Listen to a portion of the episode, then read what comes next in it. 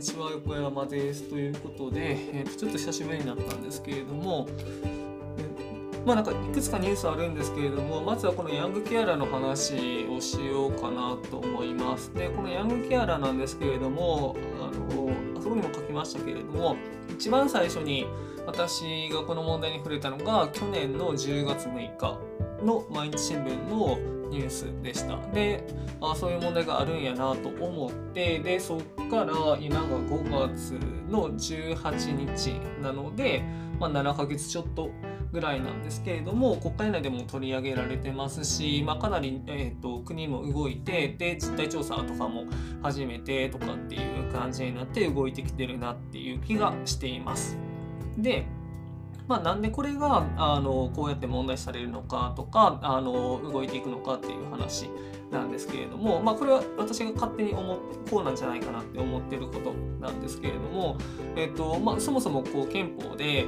えっ、と三大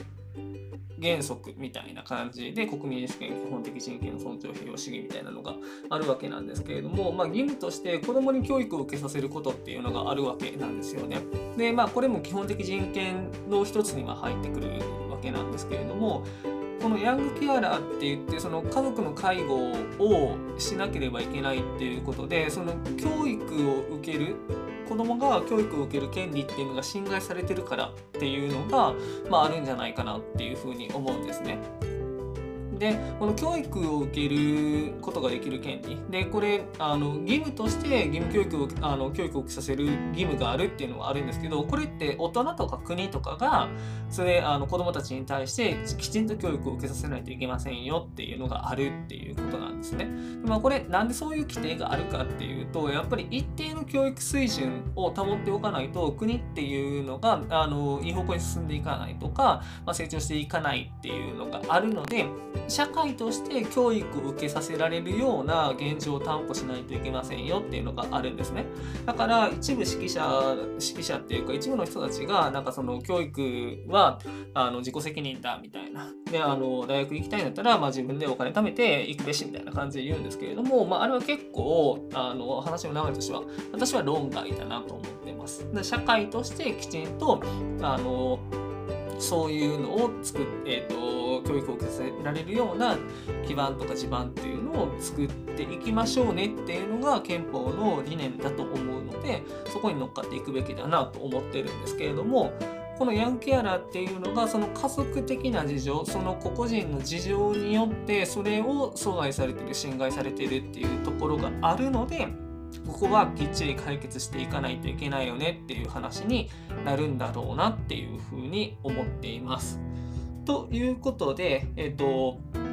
ですね、ヤングケアラーと、まあ、そのなぜそれがあの解消しないといけないよねっていう大きな問題になっているのかっていうことを、まあ、憲法と絡めてお話しして、まあ、伝えたいなと思ったのでお話しさせてもらいました。で、今日のメインはここまでです。で、あとはちょっといくつか研究したいなと思ってることがあるんですけれども、えっ、と、入管法の改正ですね。入管法の改正については、えっ、と、与党が取り下げるっていうことが今日お昼の時点で、えっ、と、速報として流れてきました。11時半ぐらいだったと思います。流れてきました。で、これはもう選挙近いっていうことと、この前の国政参選挙、与党が先敗したっていうところと、で、え、ー、と、次、衆議院で採決したら、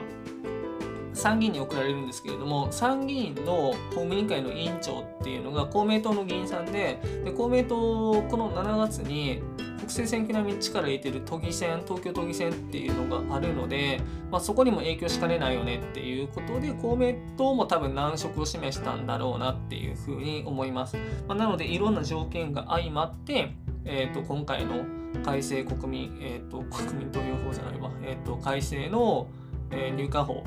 がもう取り下げるっていうことになったんですけれどもなんか去年の、えーと、公務員の検察庁法の改正の撤回と流れとしては結構似てるなっていうのはすごく思います。最初はなんかそんなに問題にならないんだろうなって思ってたんですけれどもどんどんどんどん国民世論が喚起されてきてでそれで最終的には撤回するっていうことになったっていう流れですね。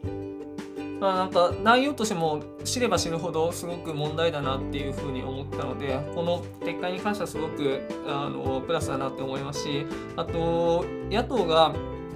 野党案っていうのを立憲民主党を中心にしてあの組んだというか想起したものがあるらしいんですけれども、まあ、それを参議院側に提出するっていうことなので、まあ、多分審議はされないだろうなと思うんですけれどもその内容とかをぜひねあの私も知りたいなと思うのであのぜひ審議の訴訟には挙げてもらいたいなっていうふうに個人的には思っているというところです。